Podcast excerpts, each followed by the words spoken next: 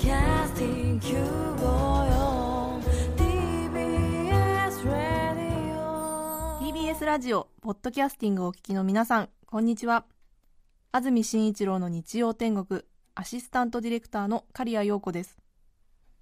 日天のポッドキャスティング今日は369回目です。日曜朝10時からの本放送と合わせてぜひお楽しみください。それでは10月19日放送分安住紳一郎の日曜天国。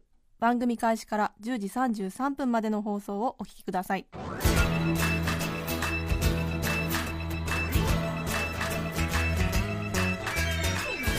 安住紳一郎の日曜天国。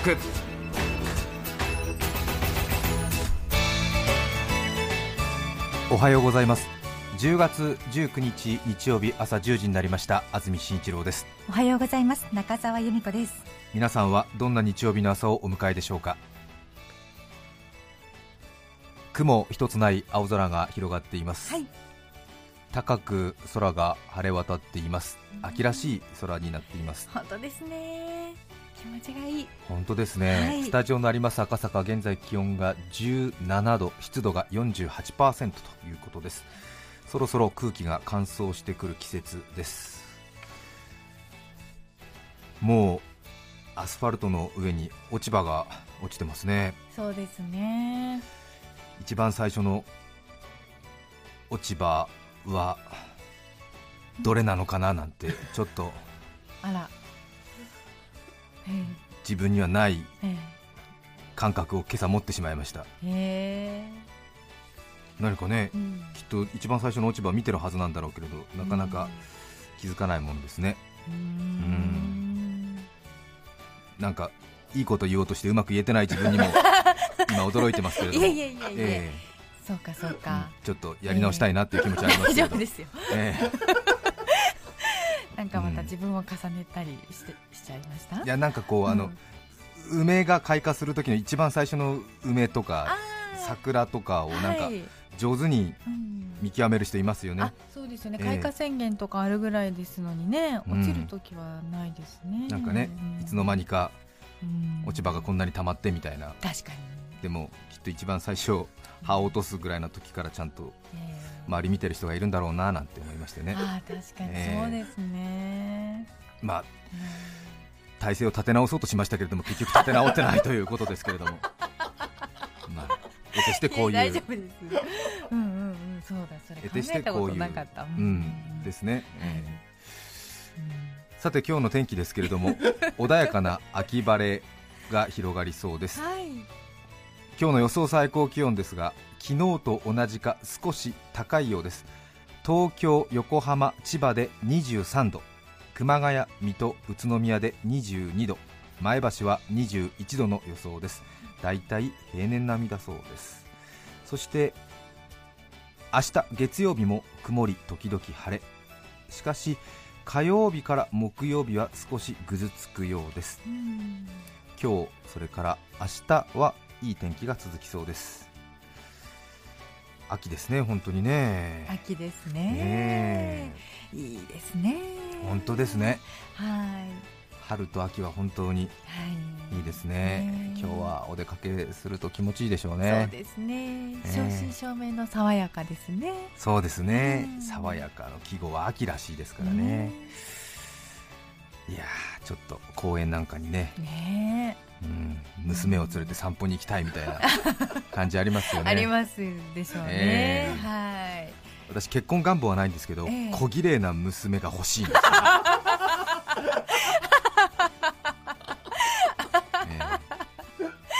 ねこうコーディロイの焦げ茶のジャケットかなんかをね品よく着こなして、ええ。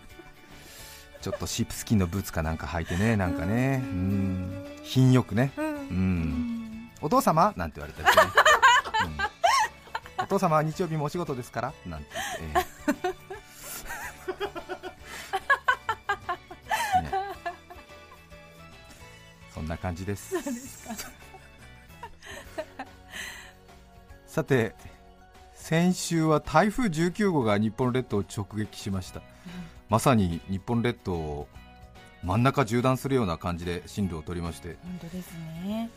衛星写真見た時の台風の雲の大きさにちょっと肝を抜かれたという感じありましたけれども、関東は火曜日の午前中台風が通過したようですが本当に近年まれに見る巨大な台風だということで各所用心に奔走するという慌ただしい先週月曜日火曜日だったのではないでしょうか。はい。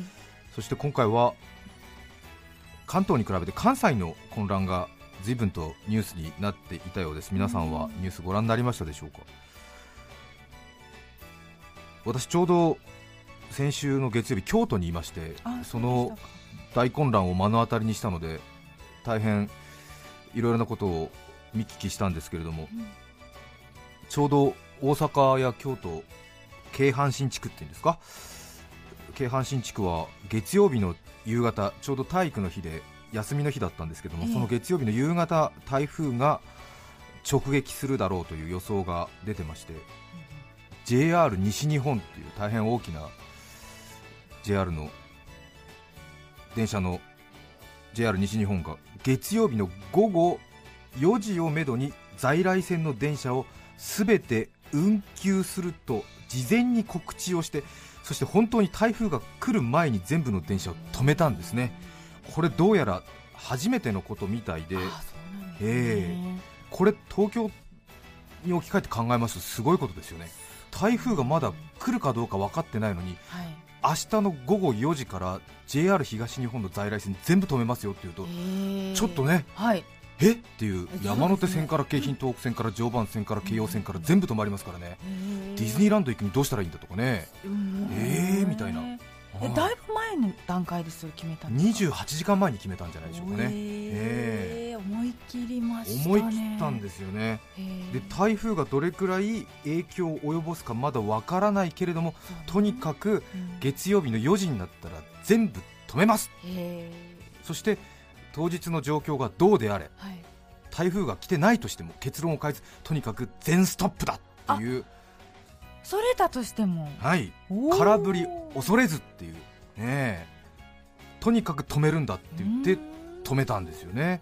普通、交通機関っていうのは実際運行してて、徐行運転だとか、ここがダメになりましたとかうん、強風のためちょっと遅れますとか、線路の安全の確認が取れませんので、うん。再開のめどは立ちませんとか言って電車の中にずっと缶詰になったりとかする人がいて混乱するというのは見聞きするんですけども、えもうそういうことがないようにということでもう止めると言ったらもう全部止めーますっていう。へ当然賛否分かれたようですけども意見が。ーえー。実際当日他の私鉄は台風の影響さほどなく通常ダイヤで運行していたのでえ。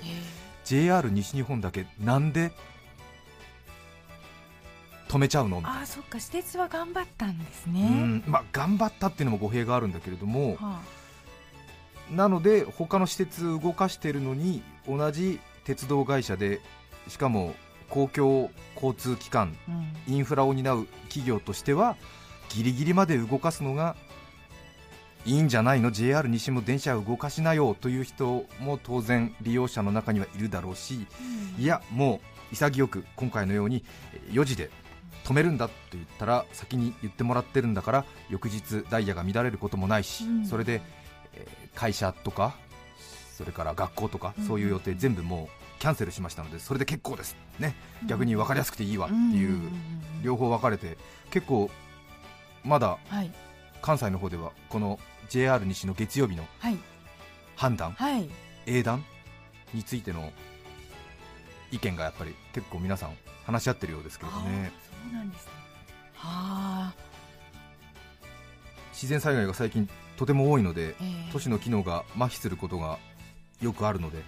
そんな中で JR 西日本は一つの画期的なアイデアをええ強い気持ちで示してきたなということは間違いないと思うんですが。本当にそうですね。私もうん。ちょっと気になったんで少し調べたんですがはい。タイムライン防災って呼ぶらしくてですね事前防災行動計画といってうん。要するに事前に予期されることは空振りになったとしてもあらかじめ決めといてそれを実行するというしかも交通機関が率先して判断すれば、社会もそれに追随するだろうから経済損失などは仕方なしと。とにかく災害を減らすんだっていうやり方でアメリカなんかで結構やってるらしいんですけれどもタイムライン防災っていうまた知らない言葉知っちゃったなっていうところなんですけどね。へで私ちょうど月曜日京都にいたんですけど駅で張り紙見てやっぱり驚きましたねあんまり見たことないですもんね。あのまだ晴れてるんですよ。でもへ今日の午後4時にはい全部の電車がストップしますーって張り紙にバンって書いてあるんですよね。それで旅行なんかの人たちあと外国人、うん京都は多いですからね。手数料なしで払い戻しします。もう大きな声で駅員さんがいろいろ説明してて走り回って、ええと思ってうん。本当なのかなと思っていやーそんなみたいな、うんうん。結局晴れてたら動かすんだよななんて思って、うんうん。私も駅員さんにあ在来線ってあれですか？特急とか普通の普通列車も全部ですか？って言ったらはい。2時過ぎから徐々に本数を減らしまして4時には完全に全て止めます車輪1ミリも動かしません。そこまで言ってそこまでは言ってないけどね。それぐらいの強い気持ちでバシッて言われて え大体交通機関の人ってなんかちょっと当日になってみないとわからないんですけどとかー、そうですうねんまたちょっとはっきりしたこと言えないんですけどってねそういう対応が随分と慣れてたのでそうですね。なんかすごくあはっきり。はい。はい。一本も動きませんみたいな、へー。3時56分みたいな、うんうんえー。米原着の普通列車で終わりですみたいな。えみたいなあそうなの？なんて思いましてね。少したじろぐぐらいだったんですけど、本当ですね。うん。私はあのもうちょっと天候が悪かったんで早めに京都に新幹線で向かってたんですけどうん。あとは歩いて駅近くのうん。ホテルに行けばいいだけだったので少し混乱する駅をでもなんかこう日本で初の取り組みだというタイムライン防災初の取り組みだというような、まあ、小さいのは沖縄なんかであるそうですけども大きなのの初だということで困っている人たちには大変申し訳ないんですけどこれはどういうことなんだろうなんて言って好奇心で少し駅を見てたんですけど、はい。そうしますとしばらくして何かなんかなんでしょうねイメージするとこうよどんだ空気でこう天井が低いというか閉塞感に気がめりそうな洞窟の中で道に迷ってしまったんだけれどもその中になんかこう一筋の小さい水の流れがこうスーッと確実にこう出口に向かっているみたいな、えーそんな人の流れを私見たんです。またちょっとうまいこと言おうとして言えてない感じはあるんですけれども、どういうんことかな？えー。言ってるイメージわかりますかね、こうみんな駅の改札でこう駅員さんに話を聞こうとしていたりとか、こう払い戻し窓口に並んでいたりとか、こう掲示板を近くで見ようとか、はい。えー何かそういう携帯電話をこういじっているような感じのこうちょっとねこはう混乱したというかこもわっ。うわっといるような中で確実にこう他の人とは違う動き？何かこうしっかりした意思を持って目的地に最短距離を取ろうとしている人たちがこう何人かいるんですね、はあ。それをこうちょっと私はあのもうあとは歩いてホテルに向かえばいいだけなので少しこう余裕があるんでちょっとこうなんか見てるとあれ？この人はなんか混乱してねえぞみたいな。あ違う動きしてるぞみたいな。それへでそれがね一人とかだとうん。何かこうね友達を迎えに行くのかなとか思うんですけど確実にその何人か小さい水の流れがですねこう同じ方向に向かってちょっと急ぎ気味で最短距離を取ろうとしてるんですよなんねだろう。なんだろうと思いますよね、はい。ちょっとドキドキしますよね、ええーみたいな。なんだと思って。皆さん分かりますか？この人たちは京都駅で。JR 京都駅で。混乱している中で何かそれぞれの、まあ、共通の目的を何か見つけてしっかりした意思で最短距離を取って早足でパーッと向かってるんですよね。分かりますかね？私全く分からなかったんですけどこの人たちはタイムライン防災の本質をいち早く見極めた現代人なんです。この人たちは。ね。JR の京都駅行った方はお分かりだと思いますけど烏丸中央口のちょうど向かいっていうかちょっと蓮向かいに高級百貨店京都伊勢丹があるんですよね、え伊勢丹の京都店なんですけどあそうなんですね。これ JR がちょっと1枚噛んでるんですけれどえも、ーその小さなはい。水の流れ、はい。人の流れ、はいはい。意志を持った。意志を持った、うん。迷うことなく確実に細いながらも、京都伊勢丹の入り口にスルスルスルスル入ってくるのね、えーなんでなんで、えーこんなに混乱してるのに、え買い物するようなタイミングじゃないのに。そうね。なんだと思って。はい。なんか京都伊勢丹の裏口からなんか抜け道があるのかなっていそうね。ええ。はい。そんな感じでそう。ちょっと混乱してる時とかコンサート会場の入り口とかでなんかはい。スルスルスルスルる？なんか知ってる？人たちがスルスル行くとちょっと、そう。はっはっと思うよね。そうですね、ええ。焦りにも似た気持ちがうん。なんだと思って、うんはい。で当然私暇ですからあ。ついてっちゃうね、かったよかった。うん、なんだ？なんだ？なんつって。ちょっとすいません。ちょっとすいませんなんてね。ええ。前の人を見失ってはなるまいなんて言うんうね、うん。はい細いからね。細いからね、はい。でついてったらやっぱり京都伊勢丹の入り口にスーッと入っていくわけね、はい。でその小さな水の流れは低い方へ流れていってえ？B1、B2 地下2階へとエスカレーターでずんずん下がっていくんですよ。なんだろう。もうここまで来たらお分かりの方いらっしゃいますよね。あ私は地下2階にたどり着いてもうあっと声が出てしまいましたね。全て合点がいきました。うわーっと思いました、ええ。タイムライン防災交通機関が率先して判断をすると社会はいやおうなしにそれに追随するっていう防災システムですからね。その日京都伊勢丹は JR 西日本の鉄道が4時に全て電車を止めるので従業員が帰れなくなるので閉店時間を繰り上げて大体あそこいつも午後8時ぐらいまでやってるんですがあ閉店時間を繰り上げて午後1時だか午後2時に閉店を急遽決めたんです、そっか。うん、百貨店の閉店時間が午後1時午後2時って信じられますそうですね。信じられないですよね。はい。ほぼ開店してすぐ閉店しますからね。そうね。ええ。11時頃は来ますからね。そうなると地下1階地下2階はどうなるんですか皆さん。はあその日のうちに売り切ってしまいたいお弁当惣菜類がことごとく開店して間もなくすぐタイムセールっていう。そうだ。大体は普通午後8時閉店だったら7時ぐらいに売れ残りの商品を今日中に売っちゃおうということで安くなってそれを狙う買い物上手がいますけれどもタイムセールってのはそういうもんですよねまあそうですよねいきなりだってまだねはい開店して間もなくてタイムセールそんな商売ないだろうと思うんですけれども今回は開店してすぐのタイムセール。しかもはいしかもですよ。はいはい。京都伊勢丹ですからね。地下2階はですよ。京都伊勢丹ですから憧れの京都老舗料亭オンパレードですからねテナントは。下鴨茶寮とか伊豆線とかもう4000円から5000円するようなはい。そういうお弁当がザックザクですからね、ええー。ええ本物の木の箱に入ったようなお弁当がありーますよね。あそうなんですか。ねえ。見たことない。で陳列棚が好き好きのタイムセールじゃありませんからね。陳列棚鉄かつてのタイムセールですからね。一緒ですよまだだってランチタイム迎えてないんですから。本当ですよね。満たしたところでのですよね。えー、っていうこんなことがあるのかなっていう。本当だそして当然閉店時間がもう間もなくですから。はもう投げ売り状態。はえ最初ね半額っていうポスターが出てたんですけどねもう15分も粘ってると80%オフですよ奥様。ー あらやだ。もうどうですかこのキラッキラしたタイムセール。キラキラしてますよね。ちょっと不謹慎って言われるかもしれませんけれどこれちょっと想像してみてくださいよ。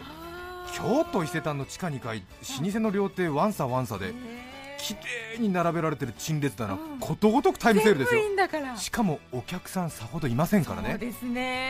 えーみたいな。どうしようどうしよう。買い占めちゃおうかしらみたいな。ここからここまでってお願いしちゃおうかな買っても困るけどそんなに。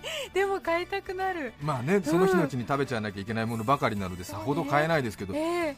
私もねですね、はい。ちょっと興奮しましたねちょっとね。すね。23回深呼吸しましたよ これは上手な買い物しないとなと思って。久しぶりだなと思って。落ち着け落ち着け。と思って。これ選び放題だけどこれいけるぞなんて言ってね。で店員さんたちはもうすぐ閉店ですからうんみたいな、うんどうぞお時間もうありませんからすぐすぐにどうぞなんて言ってね、みんなちょっとこうなんかあわわしたら感じになって結局私本あの高級焼きサバ棒寿司、うん。えー普段ですと2500円くらいする大変高級なものですけれどもね、この2500円のうん高級焼きそば棒寿司を、えー980円で。ちょっともうちょっとね笑いが止まりませんでしたよ。980円。いい表情してました。ちょっとだってさ2500円するもうずしっとした感じですよ。いや本物のね竹の皮に包まれてね。ええ。なんでか知らないけどもこう縛る竹の紐が5箇所ぐらいあるようなね、ええ紐が多いなーなんていう感じの高級焼きそば棒寿司ね。へーね。一人分ですそれなんでしょえはい。え2500円ですよ、ね980円ですよ。と思いましたね。まあどんなに安くなっても1980円ぐらいですよ。えまあねそうですよ。えなんて思いましてね。ねそれから柿の葉筋うん。六貫詰め、ええこれをいただきましたけど。これはちょっと興奮して値段を失念いたしましたが、忘れちゃっええなんとなくなんかこう小銭を出して買ったような気がいたします得けどもね得した得しましたね。やっぱりなんかこう混乱の中にチャンスを見出す人っているんだなっていそうそんな社会の奥深さとは言いませんけれども何かちょっとそういうああこうなってるんだななんて思って感じて見ていましたね。なんかこう平成の紀ノ国や文左衛門みたいなねそういう人がやっぱり世の中いるんだなっていう、そうですうねん。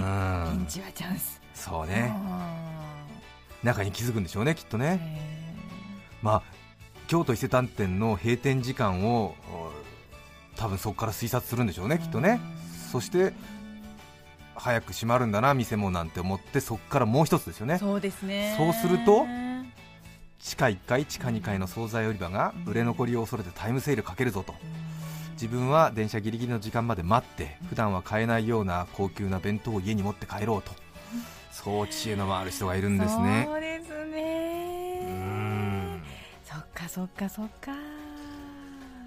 なんかこう最近はいろいろ物騒なね警報などが出てましていろんな種類も増えましてうん。あまり悪い方悪い方にばかり考えても気がめいりますので少しねこういった何かちょっとへ暮らしの知恵っていうんですか？ー本当ですね。楽しいこともね少し考えた方が、まあ、世の中楽しいかなというような無責任な感想を抱きましたけど本ね、当すごいその方たち。だって日本でほぼ初めてのそのうん。タイムライン防災なのに、それに気づいたんですね。づいたんですよ、うん、へ平成の紀ノ国や文ー左衛門ね本当ですね、うん。みかんを送った人ですよね。そう。うんうんうん。もう江戸が火事だってなったらもううんうん鎮火する前に山に行って木を買い付けてそして絶対その後材木が必要になるだろうからそこで木を買い占めちゃう、ねうん。ちょっと違うか。違うな。いやいやでもでも早め 早めの先手先手で、先手先手でね、ええ。上手だなと思ってえー混乱してる中でもきちんと頭の回る人っているんだなと思ってびっくりしましたね。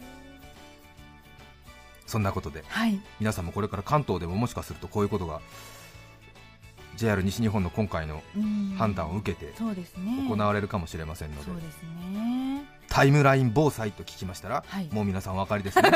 これから私うまいこと言いますよ。タイムライン防災と聞いたら、はい。これはタイムセールの大チャンス。都市 で生きる私たちは新しい時代を迎えていますれあんまりあのいろんな人に言っちゃダメですよ。です。私が不謹慎だって言われるし、ね、えーうん。タイムセールのライバルが増えますからね。こっそりとねはい。心の中に留めておいてください、えタイムライン防災と聞いたらタイムセールの大チャンス。980円。さてここで真面目なお知らせがあります。2つあります。1つ目です10月を迎えまして番組のスポンサーに一部変更がありました。10月を迎えて番組のスポンサーに一部変更がありました。日立工機という会社のスポンサードをいただくことになりました。日立工機ドリルとかグラインダーとか大工さんがよく使う電動工具などを作っている会社ですけどもまたワクチンなんかを作る時の遠心機などもトップシェアを持っているという非常に技術のある日立グループの中核企業の一つですが日立工機ーはい。ラジオを聞いている皆さんにもぜひ挨拶があるということです。え？どんな挨拶かと言いますとなんとこの日立工機が作っているコードレス高圧洗浄機をプレゼントしてくれるそうです。あらー。7万5900円する高圧洗浄機を6人の方にプレゼントということです。ごい。とても高価なものですね。本当ですね、ええ。高圧洗浄機最近人気ありますよね。そうですよね。ちょっとこう玄関の敷石とかね、うん。外壁とか、はい。あとご商売されてる方なんかはやっぱりねいろいろ入り口とか少しこう高圧洗浄機で汚れを一気に落としたいという方多いと思いますよそうねですね。細かなところもね綺麗になる印象です。この日立工機のコードレス高圧洗浄機 AW14DBL という機種のものを6人の方にプレゼントいたします。宛先です。はい。宛先は皆様からのいつものメッセージの受付と同じです。すべて小文字でにちてんアットマーク tbs.co.jp nichiten で日てんアットマーク tbs.co.jp で受け付けます。この日立工機のコードレス高圧洗浄機ですけれども2.0メガパスカルという水圧で、まあ、高圧でちょっとね勢いの強い痛いっていうような感じの水圧でピュッと出てそれで汚れを落とすっていうものですけれども、まあ、皆さんねいろいろご存知だと思いますけれども2.0というとちょうど物理的には水を20メートルの高さまで押し上げることのできる力ということですからね結構な力。しかもこの日立工機のコードレス高圧洗浄機はその電源コードじゃなくてですねバッテリーを搭載していまして日立工機はバッテリーが上手ですからね、えーバッテリーに定評がありますのでこの自慢のバッテリーで1回の充電で約30分からえー2時間近くまで使えるという、えーそして、えー水も節水できるということなのではい。ぜひちょっと高圧洗浄機欲しいんだよなと思っている方はこちらプレゼントということですからふるってご応募いただきたいと思います。ね。はい。そしてお知らせ2つ目。はい11月の2日と3日これは文化の日が重なりまして連休になりますけども来週再来週ですね。11月2日3日は TBS ラジオが大感謝祭を行います。ラジフェス2014というイベントで放送センターの前にある赤坂サカスで2日間にわたってさまざまなイベントを行って皆さんのご来場をお待ちしているんですけれども、はい。えーこのラジフェス2014で1日目の2日の日曜日私がええ。八丈島の費用を捻出するために物を売ります。あふるってご参加ください。えそうだ。11月2日日曜日。はい。私土曜日と日曜日はちょっと仕事が込み入っていまして、えーほとんどの仕事はあまりできないんですけれども、えええええー八丈島に行くために、うん。えー鞭打って働きます9時30分からうん。午後6時半まで1日目のイベント続くんですけれども、はい。ステージ上での総合司会も私が担当いたします。そして空いた時間には物を売ります。どうぞ皆さん来て物を買いそして八丈島へ行くためですから、うん。えー私がステージに上がった時うん。に閑散としていてはやはり困るわけですね、そうですね。えー金子を持ち出した以上ですね、うん。ああ、うん、まあ仕方ないかなと思わせるぐらいのうん。熱気を皆さんぜひお持ちいただきたいのです。お金と熱気ですね。そうですね、えー若干のね、えー桜だと思われても構いませんので。いいですね。どうにか。2日目はね私完治してませんのでえ1日目だけ盛り上がれば私あの責任を果たしますので。11月2日の日曜ですよね。そうですね。え日曜の司会をされて、はい。日曜天国の方は？日曜天国の方は大変申し訳ございませんが片手までやらせていただきます。あれ？あれ本末転倒をね日曜日のイベントをメインに私あそう。11月2日はやりたいと思いますので日曜天国の方はうん。あくまでもその副産物的なことになりますね、あ。えー片手間ということになってしまいます。そうなので、うん。えー日曜天国にちょっと出てうん。イベントの方に戻ったあり、そういうことになりますね、はい。えー八丈島に行くためですから。まあまあしょうがないしょうがないかな？しょうがなくはないかな、えー。11月2日赤坂サカスではい。1日目のイベントの統括をはい。私がステージ上でやりますので、よねえーあの盛り下がると困っちゃうんですね、はい。えーええ。なんとかしてですね嘘でもいいので、うん。えーあの嘘の熱気で結構でございますので、繰り返します。えーほ日朝から夕方までのイベントになるんですね。そうですね、へー。で各番組の収録などが行われていまして、はい。大沢ゆりさん、生島さん、爆笑問題さん、ライムスター歌丸さんなどなどはい。のイベントがあるわけですけれども、その合間合間に少しお邪魔したいと考えております、そうなんですね。それぞれの番組の収録は事前に椅子席の方はもう抽選の方で券ができっておりますのではい後ろの方の立ち見またはその出店などがありまして、うん。その辺りでちらちら見えるということになりますけれども、はい。大型モニターなどもあるようなのでぜひよろしくお願いしたいと思います、はい。そして、はい。お金を稼ぐためにはい。何か物を売りますのでそ それもぜひ。えー、なんだろう。はい。どうぞよろしくお願いしたいと思います。大事なお知らせ2つでございました。そうですね。さて今日のメッセージテーマはこちらです。毛にまつわる話清瀬市のワイルドキャットさん35歳女性の方からいただきましてありがとうございます。ありがとうございます。先日旦那に鼻毛出てるよ。しかも白いやつと言われびっくりするやらショックやらで大いに取り乱す私35歳主婦。はい。ねえ。鏡で我が鼻の穴を見ると確かに白い鼻毛が飛び出しているではないですか。はい。終わった。女として終わった。と震える手で白い鼻毛を抜こうとするとパラパラっと落ちたのです。は落ちた白い鼻毛をよーく見てみるとうん。飼い猫の毛でした。あどうやら飼い猫を抱きしめて可愛さ余って猫のお腹に顔をうずめていた時に猫の毛を吸い込んだだけなのでした。そうか。よかった。よかった35で女が終わってたまるか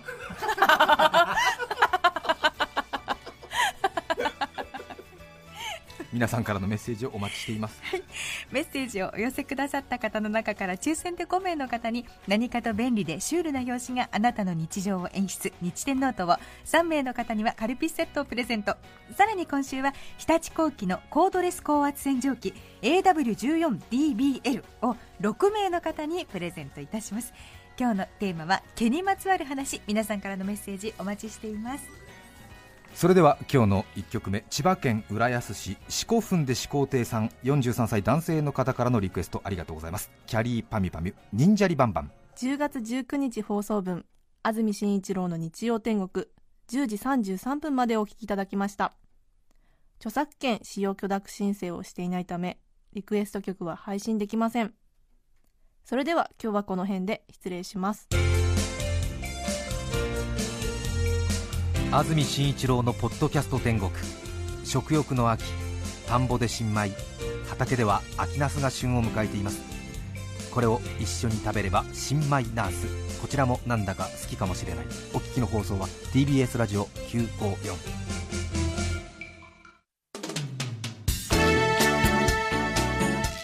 さて来週10月26日の安住紳一郎の日曜天国。メッセージテーマは「私の小さな幸せ」ゲストは女優藤まなみさんです。それでは来週も日曜朝10時 TBS ラジオ954でお会いしましょう。さようなら。安住紳一郎の「ポッドキャスト天国」これはあくまで試供品皆まで語れぬポッドキャスト。ぜひ本放送を聞きなされ。TBS ラジオ954